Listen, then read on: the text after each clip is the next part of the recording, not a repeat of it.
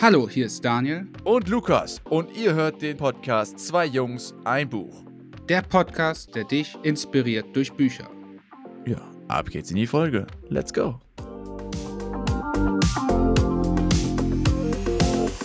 Hallo und herzlich willkommen zum 5-Minuten-Pitch von Zwei Jungs, ein Buch. Mein Name ist Daniel und heute stelle ich das Buch vor, die 1%-Methode. Minimale Veränderung, maximale Wirkung. Mit kleinen Gewohnheiten jedes Ziel erreichen von James Clear. Diese 1%-Methode beschreibt eine Aufwärtsspirale, die besagt, dass wenn man sich jeden Tag um 1% verbessert, übers Jahr gesehen um das 37-fache verbessert. Zudem wird auch erklärt, wie man diese 1% Steigerung jeden Tag hinbekommt, und zwar über Gewohnheiten. Gewohnheiten bieten jedem die Möglichkeit, selbstgesteckte Ziele näher zu kommen oder schlussendlich zu erreichen. Egal ob sportliche, berufliche oder persönliche Ziele, die Tipps sind allgemeingültig und bieten eine konkrete Anweisung, wie man Schritt für Schritt vorgehen soll. Das Ganze wird dann mit einer Vielzahl an Beispielen sehr anschaulich verdeutlicht und hilft zu verstehen, wie Gewohnheiten entstehen und wie man den dauerhaften Effekt nutzen kann. Grob gesagt kann man einfach sagen, es werden Regeln für erfolgreiche Verhaltensänderungen erklärt. Um aber eine Gewohnheit besser verstehen zu können, müssen wir erstmal verstehen, aus was besteht eine Gewohnheit. Und zwar besteht eine Gewohnheit aus vier Phasen. Den Auslösereiz, welche eine Aussicht auf eine Belohnung beinhaltet. Das Verlangen, welche die Motivation zum Handeln bewirkt. Die Reaktion, welche die Gewohnheit ausführt. Die Belohnung, welche die Befriedigung bietet, einen Lernprozess auszulösen. Und damit diese vier Phasen nicht einfach so dahergesagt werden, werde ich das mit einem konkreten Beispiel aus dem Buch nochmal veranschaulichen, und zwar dem Lichtbeispiel, durch den wir sehr leicht verstehen, wie selbstverständlich man eine Gewohnheit ausführt. Wenn wir in einen dunklen Raum kommen, betätigen wir oft ganz mühelos den Lichtschalter. Doch aufgeschlüsselt würden die vier Phasen wie folgt aussehen. Der Auslösereiz. Es ist dunkel im Raum. Das Verlangen. Man möchte etwas sehen. Die Reaktion. Wir betätigen den Lichtschalter. Und die Belohnung. Man sieht etwas. Der Lernprozess, der stattgefunden hat, ist ja ganz klar.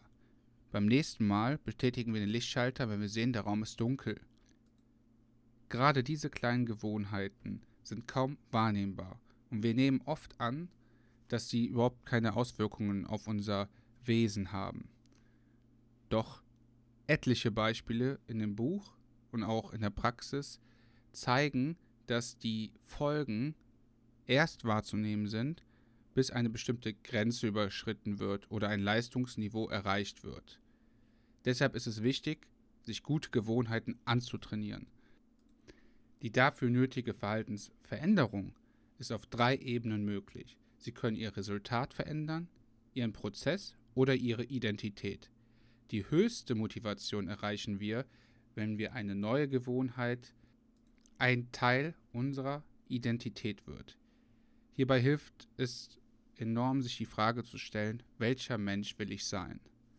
Und anschließend in kleinen Schritten auf diese neue Identität hinzuarbeiten. Welcher Typ Mensch man sein will, kann sich mit der Zeit wiederkehrend ändern, weshalb es wichtig ist, sich nicht nur gute Gewohnheiten anzutrainieren, sondern auch das System hinter den Gewohnheiten zu verstehen. Um unerwünschte Gewohnheiten zu ändern, müssen wir erstmal das Verhalten hinter den Gewohnheiten reflektieren und dann neue schaffen. Doch wenn man sein Verhalten reflektiert, reflektiert man oftmals nur die Resultate. Ich bin übergewichtig, wäre das Resultat. Welcher Mensch will man sein? Ein schlanker Mensch. Doch es ist auch wichtig, sein Verhalten zu reflektieren. Welches Verhalten führt dazu, dass ich beispielsweise übergewichtig bin? Gerade diese Fragen, Reflektieren des Verhaltens, welcher Mensch will man sein? Genau diese Frage werden wir jetzt in der Folge besprechen. Ich hoffe, ich konnte euch das Buch etwas näher bringen und wünsche euch viel Spaß in der Folge. Ja, hallo zusammen hier zu unserer zweiten Folge von Staffel 2 des Podcasts. Zwei Jungs, ein Buch. Daniel, mega geiles 5-Minuten-Pitch. Vielen Dank dafür. Ja, herzlich willkommen von meiner Seite aus. Hi, Daniel. Ah ja, hallo Lukas. Auch herzlich willkommen von meiner Seite. Ja, da kommen wir direkt zum Thema. Wie fandest du das Buch? Was hat dich inspiriert? Lass deinen Gedanken freien Lauf.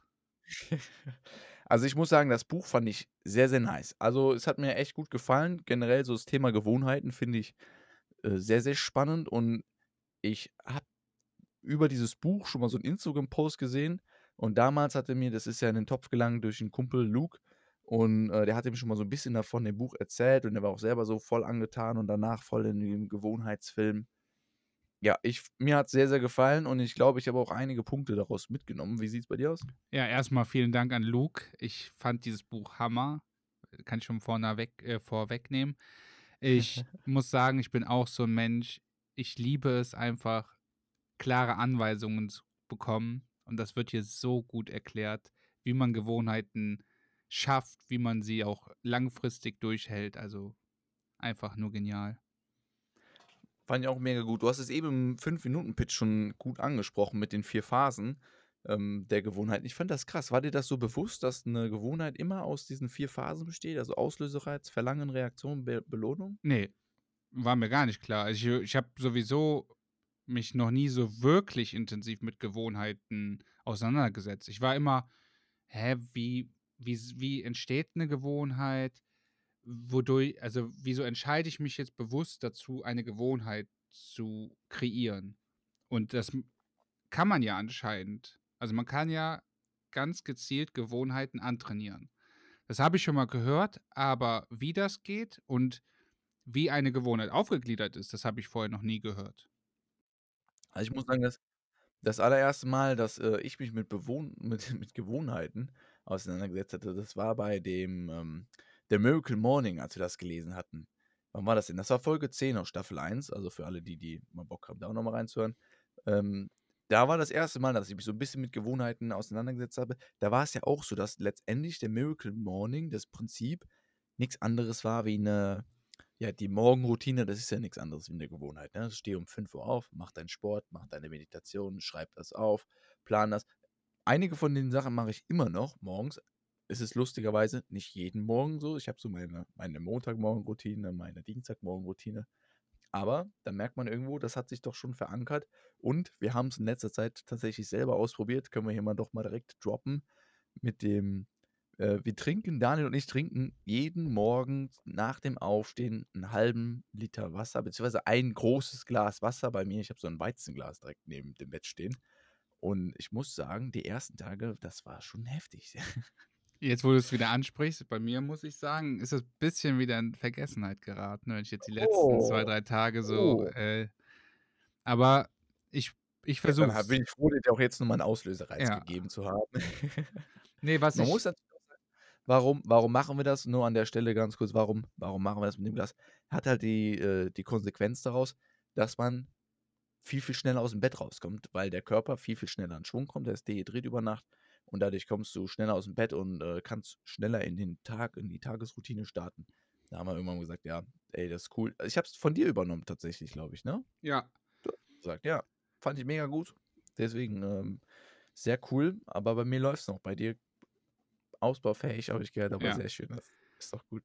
Was ich halt äh, im Gegensatz zu Miracle Morning bei dem Buch extrem anders, also der Ansatz fand ich, war ganz anders, weil bei Miracle Morning, wie du es eben schon gesagt hast, diese ganzen Steps, meditieren, aufschreiben, das, das, das, das sind ja Sachen, die man dann wiederholt macht und dadurch die Routine bekommt. Hier ist das ja so, auch wie der Untertitel vom Buch das so ein bisschen anteasert, mit kleinen Gewohnheiten jedes Ziel erreichen. Und ich finde, hier ist es halt so, diese 1%-Methode, dass man halt immer kleine Stellschrauben nur verändert. Ich fand mega das Beispiel mit dem äh, Zocken. Ich bin, ich zocke sehr viel und rein theoretisch, dass man, wenn man nicht so viel mehr zocken will, dass man einfach seine Spielkonsole jedes Mal wegräumen soll, also abbauen soll. Und immer nur, wenn man bewusst spielen will, die wieder anstecken soll. Einfach, damit man nicht dieses, ich werfe mich auf die Couch, mache einen Controller, die Konsole an. Und allein durch diese kleinen Veränderungen sich bewusst zu machen, wenn ich mich auf die Couch werfe und ich drücke jetzt auf an und es geht nicht an, dass dieser Auslösereiz dir sagt so, ach krass, das habe ich jetzt kom komplett unbewusst gemacht. Und bei Miracle Morning äh, fand ich, das war schon so ein ganzes geschnürtes Paket, was du halt ja. direkt umsetzen das solltest. Das stimmt. In diesem Buch war es ein bisschen universeller anzuwenden auf allgemeine Gewohnheiten und äh, wie das der Untertitel sagt, so du kannst ja eigentlich jedes Ziel setzen und äh, wobei, das, das ist ja eigentlich schon wieder ein Fehler, das äh, fand ich aber ganz cool. Sondern das Buch sagt ja, setz dir keine Ziele, sondern arbeite nach, de, nach, nach Systemen, die dich zu diesem Ziel bringen. Und das ist letztendlich dann diese Gewohnheit. Das fand ich nämlich, das war so ein, das war so ein, so ein Aha-Moment, wo ich dachte, ja, eigentlich logisch, eigentlich klar. Und so aus der Erfahrung heraus, denke ich, äh, können wir beide schon daraus berichten, dass das auch in vielen Punkten ähm, definitiv stimmt und wir es auch umgesetzt haben, aber halt vielerlei unterbewusst und gar nicht jetzt so aktiv, wie man das jetzt hier in diesem Buch nochmal erfahren hat, wo, wo so der Hintergrund, wo das alles herkommt und so. Das fand ich sehr, sehr, sehr, sehr nice. Also ist, äh, ich fand diesen Denkansatz einfach cool, weil man sagt es halt immer, ja, und was hast du so für Ziele im Leben? Eigentlich müsste die Frage viel, viel interessanter laufen. Und an mit welchen Systemen glaubst du, kommst du, du kommst du zu deinen Zielen? Ich glaube, das wäre interessante, so ein interessanter Gesprächsopener. Auf jeden Fall. Und ich fand, wir hatten ja vor kurzer Zeit Big Five for Life gehabt, dass Big Five for Life so, da war ja viel mit dieser Identität.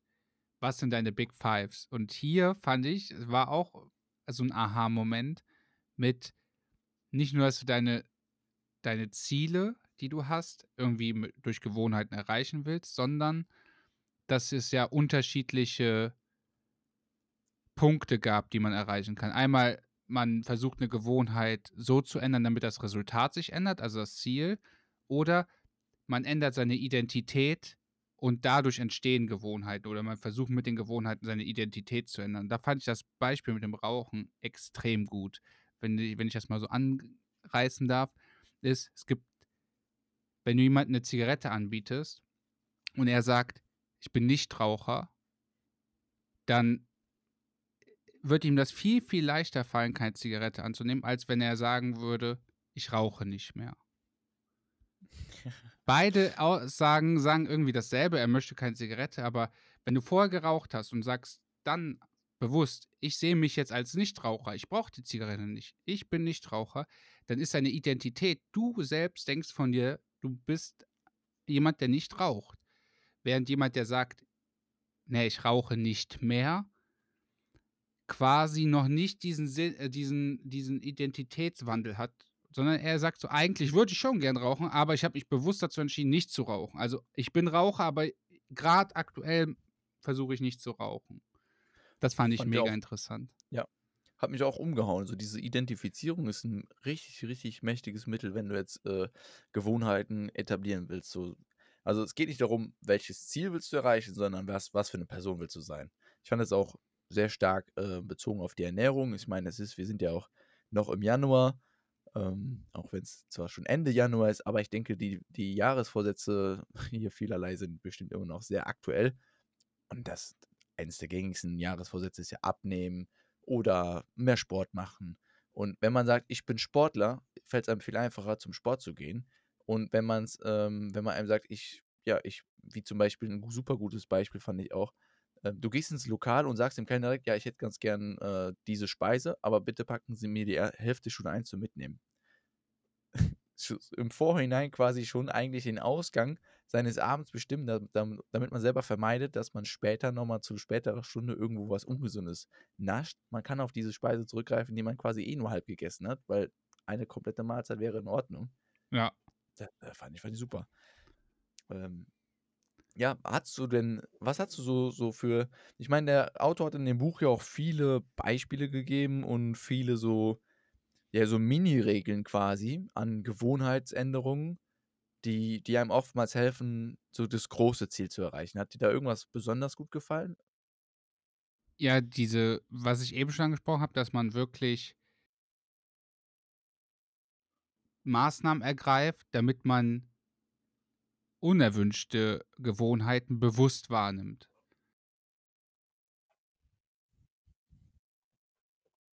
Wenn ich erstmal verstanden habe, ich zock zu viel oder ich nasche zwischendurch zu viel und ich habe mir das einmal bewusst gemacht, dann ist es viel leichter, immer, also die, ah, sorry, ich bin gerade, es ist viel leichter, die Gewohnheit zu unterbinden, wenn man diesen Auslösereiz, den kann man ja nicht unterbinden, aber wenn man dieses konkrete Handeln, man geht zum Kühlschrank und man nimmt sich was raus, wenn da zum Beispiel ein Vorhängeschloss vorsteht, da, weil man hat eigentlich gar keinen Hunger, man macht den Kühlschrank auf und guckt, was gibt zu essen.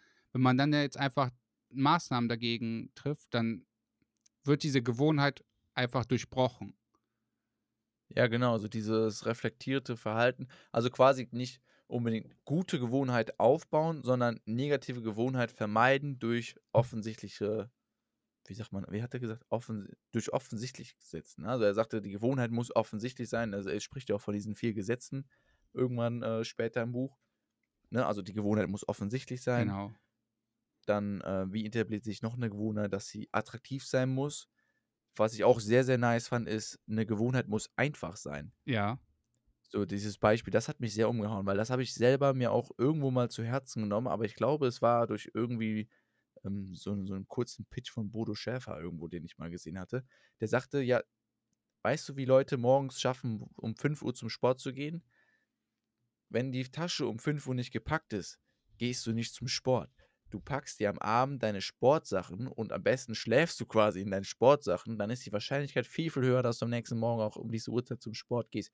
Und ich bin ehrlich, ich habe eine ganze Zeit lang war ich auch 5 Uhr morgens zum Sport und jetzt tue ich es ab und zu nur noch unter der Woche, so wie es reinpasst. Es ist aber wirklich so, wenn meine Tasche am Abend nicht gepackt ist, dann kann ich eigentlich schon Feuer und Flamme sagen, am nächsten Tag wird das nichts. Also sich morgens aufzuraffen, dann auch noch die Tasche zu packen, und selbst wenn man das schafft, kann ich ja auch Hand, äh, Brief und Siegel draufgeben. Dann hast du, bis, hast du irgendwas vergessen. Irgendwas aus Duschzeug ist neue Handtuch oder was auch immer. Also es, es, du musst diese Gewohnheit so einfach wie möglich machen.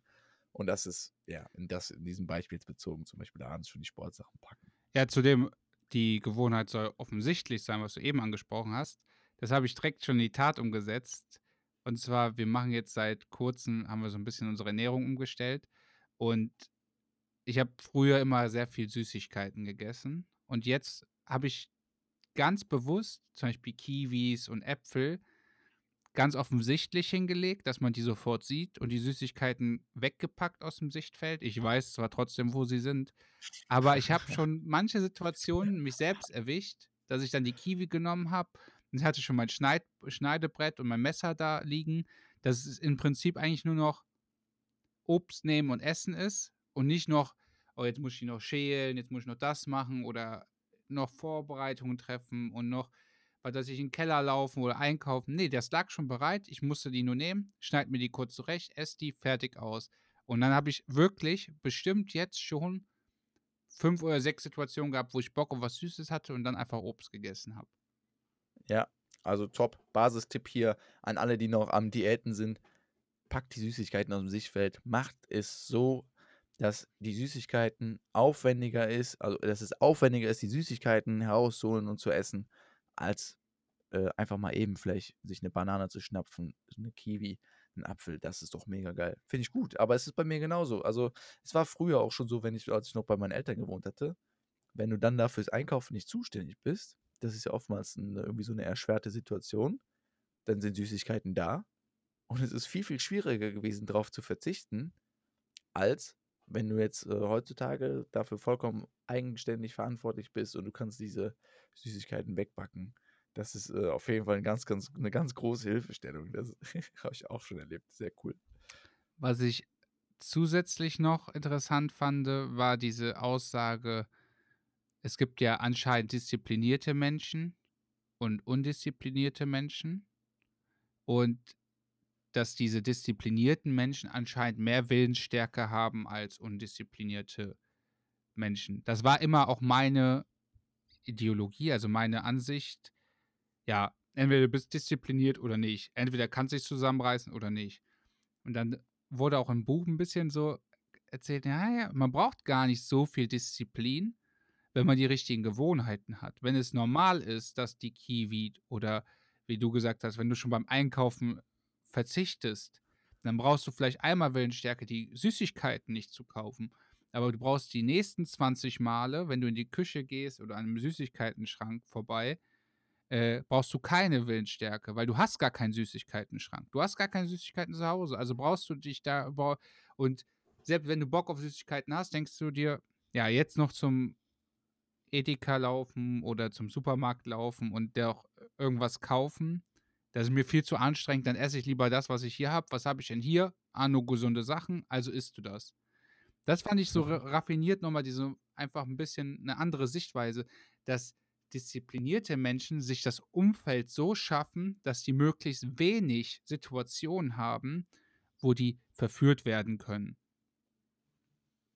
Ja, auch, auch generell dieser Aspekt Umfeld fand ich auch einen sehr, sehr wichtigen Punkt. Ähm, wir hatten es irgendwo in anderen Büchern aus Staffel 1 auf jeden Fall auch schon mal mit drin. So das Umfeld entscheidet quasi, wer du bist. Du sagst es auch immer so schön, du bist, äh, wie sagt man, du bist äh, der Durchschnitt der, der Durchschnitt Menschen, mit denen, also fünf Menschen, mit denen du am meisten Zeit verbringst. Ja, genau. Und so ist es ja. Und wenn dein, wenn dein Umfeld und, und äh, ja, die Menschen um dich herum alle sich gesund ernähren, also oder wenn du dir auch vielleicht oftmals, was äh, für viele Gewohnheiten so ein Tipp ist, dir so wie, so wie so ein Schiedsrichter holst. Also zum Beispiel, du hast eine Freundin und ähm, die achtet vielleicht nicht unbedingt auf die Ernährung, weil sie es nicht, nicht notwendig hat. Sie isst vielleicht schon gesünder, aber du bist äh, da vielleicht mehr am, am Cheaten zwischendurch und du bittest sie darum, hier, Schatz, bitte, wenn ich mich äh, hier nicht beherrschen kann, bitte versuch mir einfach das nochmal vor Augen zu führen. Ich brauche das. Einen Schiedsrichter aus deiner Umgebung heranzuholen oder ähm, ganz krasses Beispiel zum Beispiel, dass du einen Vertrag aufsetzt mit irgendwie einem Trainer, dass du sagst, hier, wenn ich jetzt äh, eine Süßigkeit esse, muss ich dir 50 Euro geben. Irgendwas, was tatsächlich auch schmerzhaft dann für dich selber ist, dass du dir irgendwo diese Hürde setzt, diese schlechte Gewohnheit auf keinen Fall zu tun. Ja, ich habe einen Punkt noch sehr selber mitgenommen, den fand ich auch krass. Ähm, ich beschäftige mich so schon ein paar Monate länger mit dem Ziel, auch ein bisschen minimalistischer zu leben. Und das Minimalismusprinzip oder eine Gewohnheit für den Minimalismus hat er auch vorgestellt, nämlich das Prinzip von One In, One Out. Oh, das fand also ich auch mega geil. Das wollte ich auch gleich noch ansprechen. Mega gut, ne? Ich dachte echt, also ich dachte, boah, das ist so simpel eigentlich. Also jeder denkt sich so, boah, jetzt auszumisten, das ist total aufwendig und sobald du ausgemistet hast, dann bist du meistens schon wieder so gestresst, dass du merkst, oh, jetzt habe ich irgendwas zu viel ausgemistet, das musstest du dann nachkaufen und du verfällst immer so weiter in diese Kaufkette rein. Ne? Ähm, ja, aber nach dem Prinzip zu leben quasi, erst eins kaufen, wenn ich eins aussortiert habe, klingt für mich aktuell absolut umsetzbar und das werde ich in nächster Zeit auf jeden Fall mal ausprobieren. Ja, das, das fand ich super cool. Ich persönlich hatte mir jetzt als Neujahresziel äh, gesetzt, ich wollte 50 Dinge ausmisten. Das mache ich auch noch. Ich weiß, dass ich das ein bisschen verschiebe, aber äh, ich mache das wirklich noch. Und danach habe ich mir gedacht, boah, ich merke das jetzt schon, wie schwer es ist, sich jetzt aufzuraffen und genau zu zählen und irgendwie überlegen, welche, auf welche 50 Dinge kann ich verzichten. Aber dieses One-in, One-out, das ist ja, du musst ja jedes Mal dich ja nur für ein Teil entscheiden. Du musst ja nur genau. ein überflüssiges Teil wissen und das packst du direkt weg. Man muss sie ja nicht immer wegschmeißen. Also es gibt ja auch die Möglichkeit, das einfach in eine separate Kiste zu packen und zu sagen, ich mache irgendwann einen Flohmarkt. So und verkaufe das. Also, aber Hauptsache, man entscheidet sich bewusst, es wegzugeben. Verschenken, wegschmeißen, verkaufen, ist ja egal. Aber jedes Mal sich nur für ein Teil zu entscheiden, also es hört sich halt einfach simpel an. Ja, genau. Es trifft so voll auf sein Gesetz 3 zu, eine Gewohnheit muss einfach sein. Ich fand noch ein Zitat, habe ich mir, ich äh, speichere auf Instagram immer so ganz gerne irgendwelche Zitate, die ich dann lese und die mich selber motivieren. Und ein Zitat habe ich von Aristoteles dort gelesen. Ist zwar auf Englisch, aber er schreibt, also ich fand es gut, weil da war so eine gewisse Art und Weise von, ähm, ja, so Achtung, pass auf deine Gewohnheiten auf drin. Pass auf, ich versuch's mal wiederzugeben. Watch your thoughts, they become words. Watch your words, they become actions. Watch your actions, they become habits. Watch your habits, they become character. Also pass auf jeden Fall auf, was du denkst. Das werden Worte. Pass auf, was deine Worte sind. Das werden Handlungen. Pass auf deine Handlungen auf. Das werden Gewohnheiten. Pass auf deine Gewohnheiten auf. Diese formen deinen Charakter. Und fand ich so, ich fand das so einfach mega treffend. Ich hatte das hier nochmal rausgesucht extra. Fand ich cool. Ja, das zeigt einfach nochmal, wie wichtig irgendwie Gewohnheiten sind. Und ja, abschließend können wir da einfach mal fragen, Daniel, was sagst du? Die These, sind Gewohnheiten der Schlüssel so zu, deinem, zu deiner Zielsetzung? Glaubst du, könntest du da dem Autor zustimmen? Ich habe es noch nicht ausprobiert. Es klingt alles sehr sinnvoll. Es macht alles meiner Meinung nach Sinn und ich finde dieses Buch, also wir kommen ja bestimmt auch gleich zur Bewertung, ich finde dieses Buch bringt alles mega gut auf den Punkt. Und ich werde auf jeden Fall das Buch mir in gewissen Zeitabständen nochmal anhören, weil ich habe jetzt schon Angst und ich merke auch schon, dass ich jetzt schon einige Sachen wieder ein bisschen in Vergessenheit geraten. Aber dieses Buch, das ich glaube, das kannst du dir jedes Jahr oder jedes halbe Jahr nochmal zur Hand nehmen und dir einfach nochmal eins zu eins die Learnings daraus nehmen. Weil das sind, ich glaube, das ist so der Schlüssel zu langfristigem Erfolg. Ich äh, stimme dir da auf jeden Fall absolut zu. Ich hatte mal ein Video gesehen auf YouTube und es ist mir jetzt im Nachhinein aufgefallen, dass dieses Video scheinbar ähm, ja, von diesem Buch inspiriert ist. Also ich habe das damals im Video zumindest nicht wahrgenommen. Das war von äh, Niklas Steenfat, habe ich gerade mal rausgesucht. Ich hoffe, ich habe es richtig ausgesprochen. Ausgesprochen, Verzeihung.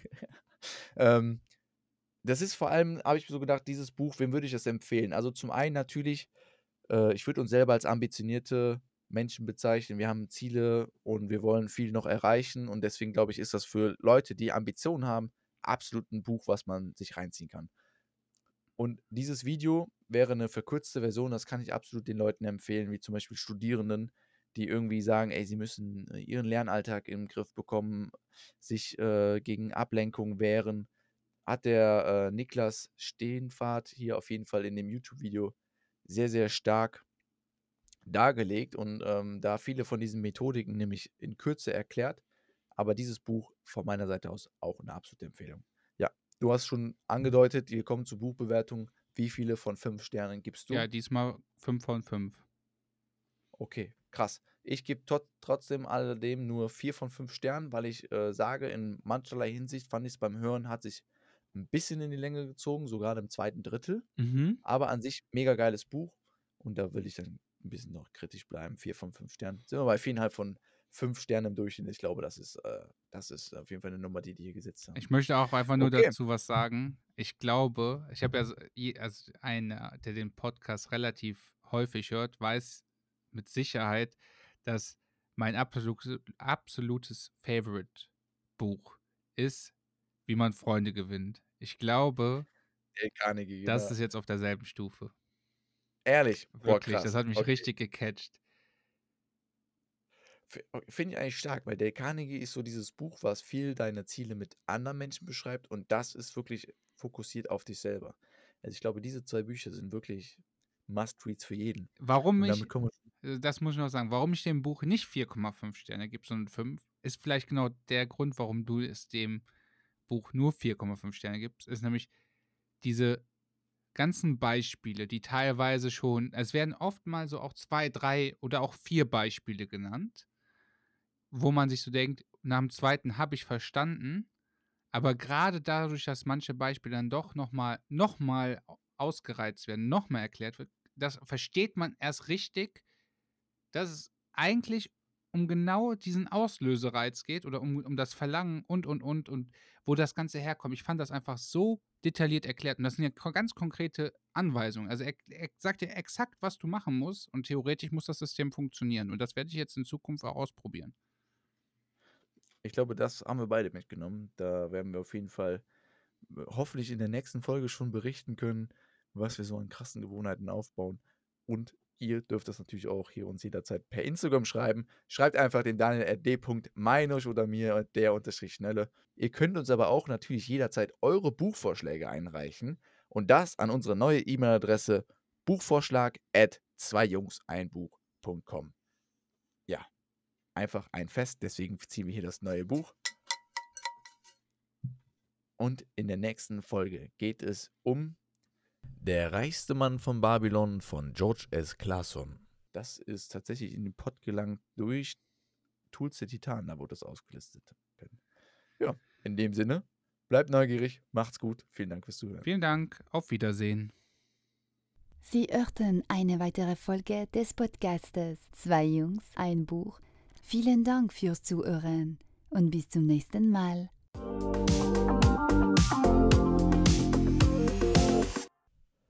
Und hi, ich bin's nochmal. Kurzer Nachtrag, wir haben rausgefunden, der reichste Mann von Babylon gibt es tatsächlich auch auf Spotify. Also wenn man da mal ein, zwei, drei Euro sparen möchte und sich das als Hörbuch anhören möchte, gibt es dort das auf Spotify frei verfügbar.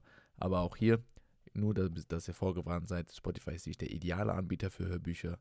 Man kann den Sprecher nicht von der Geschwindigkeit einstellen und man muss sich merken, wenn man die App verlässt, in welchem Kapitel und an welcher Stelle man war. Also, bis dahin. Jetzt geht's aber wirklich raus. Macht's gut.